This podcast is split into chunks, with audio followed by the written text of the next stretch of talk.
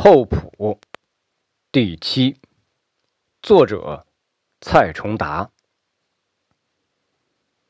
我说不上愤怒，更多的是我清楚，目前的自己没有能力让厚朴明白过来他的处境。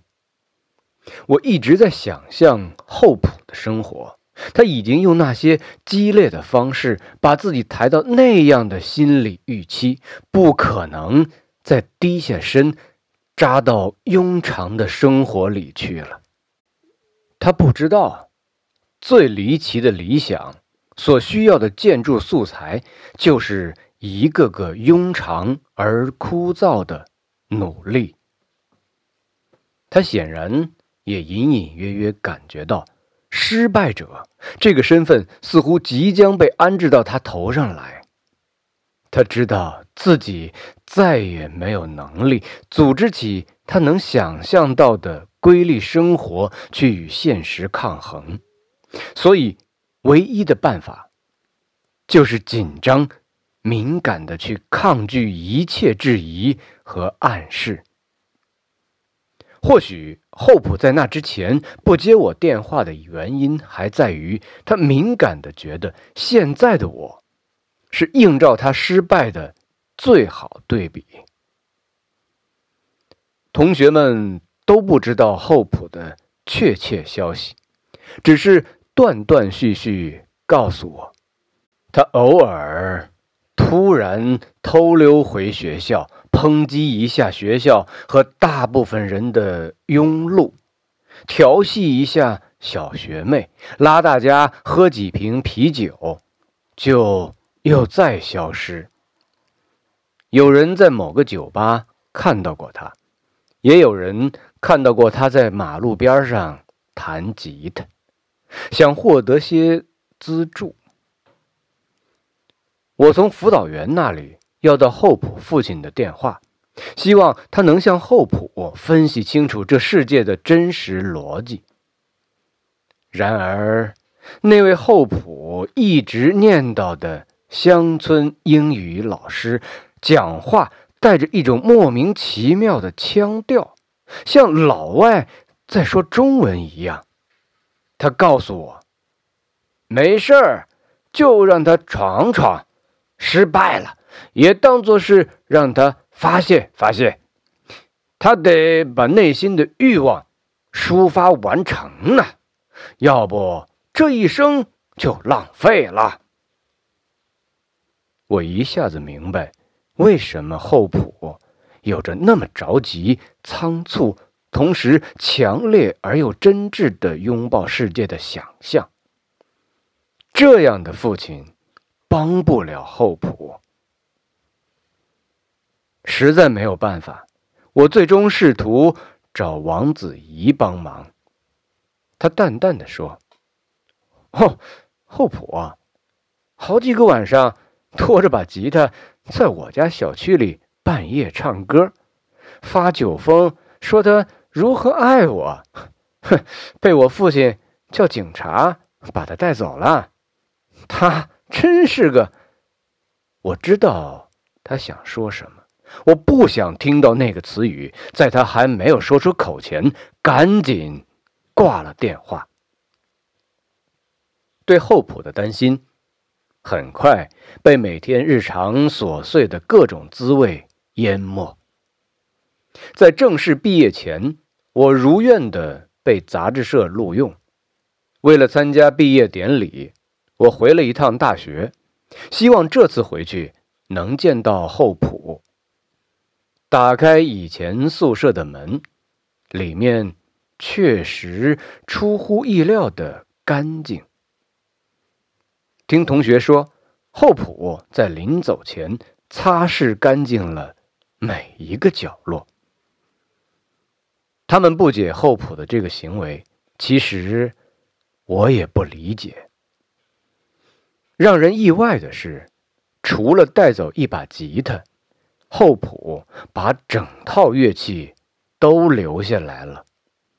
他跟同学们说：“这是留给以后来这所学校同样怀有梦想的人。”我大概能感觉到要离开学校时厚朴内心那复杂的滋味儿以前读大学的时候，总觉得这城市格外的小，就是一条主干道，衍生出几条功能迥异的路。然而，当他藏住一个人的时候，就变得格外的大。整座城市就只有酒吧街上那几个酒吧，也只有九一路上那两三家乐器行。厚朴藏身的地方确实不多，但直到回北京前，我依然没能找到他。然而，生活必须继续，就像是个话剧演员，我必须在中场休息时间结束后，继续扮演起在现实生活中苦苦争取来的角色。我就这样告别了那座城市，告别了学校，也告别了厚朴。北京果然像只巨兽，从飞机一落地开始，就有各种触须攀爬而来，把你卷入一个个事件、一个个挑战、一个个故事和一场场悲喜中。这众多事件，这众多悲喜，厚厚的，一层层的包裹着你，让你经常恍惚，觉得似乎除了北京之外，再没有其他的生活了。作为师范大学的学生，我和厚朴的大部分同学都留在家乡当起了老师，偶尔有些来北京进修。或者补习的，我作为唯一一个扎根北京的人，自然成了他们的驻京接待处。我没再刻意去打听厚朴的消息，但来的人总会有意无意的说起。事实上，我和许多同学说不上熟悉。只是偶尔说说一些陈年旧事和另外一个共同认识的人的故事，勉强证明我们为什么还要在彼此身上花时间的原因。据说厚朴流浪到最后没有朋友收留了，借公用电话亭打了个电话，就被他父亲。来城市接了回去。为了他的事情，厚朴的母亲和父亲吵了很凶的一架，最终母亲的主意占了上风。在母亲的努力下，一些关系得到疏通，厚朴被安排到三明一个很小的村庄里去教书。教的课据说很杂。有语文、政治和音乐等等。不知道为什么，听到这个消息之后，我经常会在忙到大脑快抽筋儿的时候，突然想象，在一个小村庄里，带着一群小孩唱歌的厚朴。在我的想象里，他还是那样激情四溢，还笑开着两颗小虎牙。而村子的阳光能把他的脸再次照出那种动人的透亮感来。我总会边想象边自己开心的笑，仿佛过上这样生活的是我自己。糊里糊涂的，我在北京已经待了两年了。一个很平常的晚上，大学时期的班长给我打来电话：“你这周末能回来吗？一起去趟三明。”呃，为什么去三明？我没有反应过来。厚朴死了。班级组织同学们去探望他家，想说你们是最好的朋友，要不要也去送送他？我当即脑子一片空白，犹如被人重击了一般。班长还在讲述这几年厚朴经历的种种，那是和我的想象完全不一样的故事。到村里教书的厚朴，一开始有些寡言，但也称不上什么问题。但慢慢的，他不断和家里人说，脑子里有个声音，哐当哐当的，像是有只怪兽，就住在他脑子里，到处冲撞。一开始还只是在晚上隐隐作痛，渐渐的。会突然毫无征兆的发作。他一开始只是喊头疼，后来竟发展到拿自己的头去撞墙，撞得头破血流。课最终是上不了了。他的父亲带着他到处去检查，并没能查出什么问题。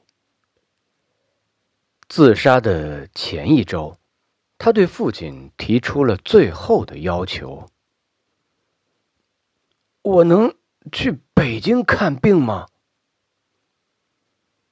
他父亲拒绝了。这几年已经耗尽了这个家庭的最后一点积蓄，也耗尽了这个父亲最后的耐心。班长还在感慨：“哎，我们要多珍惜彼此了。生活是个漫长的战役呀，他是我们当中阵亡的第一个人。我已经听不清他在说什么了。厚朴的父亲不知道，同学们不知道，王子怡。”也不知道，但我知道，住在厚朴脑子里的怪兽，是他用想象喂大的那个过度膨胀的理想幻象。我还知道，北京不只是他想要求医的地方，还是他为自己开出的最后药方。一种难以形容的悲伤，迅速。在胸口膨胀，张了张口，试图想发出点什么，却始终没有一点声音。我这才意识到，这几年来对自己的管控太成功了，以至于在这个极度难过的时候，还顾虑着大声宣泄会惹来邻居的非议。大学四年，毕业工作两年，我一直控制着自己，没学会抽烟，没学会喝酒，没让自己学会发泄情绪的一切极端方式。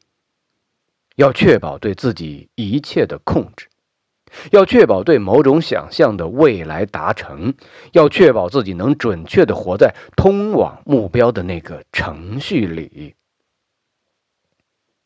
然而，我要抵达的到底是什么？这样的抵达到底有什么意义？我自己也完全不清楚。不想哭，内心憋闷的难受，只能在租住的不到十平方米的房间里不断。来来回回的到处走，然后不断深深的、长长的叹气，仿佛我的胸口淤积着一个发酵出浓郁沼气的沼泽，淤积着一个被人拼命咀嚼，但终究没能被消化、黏糊成一团的整个世界。也就是在那时候，我突然察觉，或许我也是个来北京看病的人。或许我和厚朴生的是同一种病。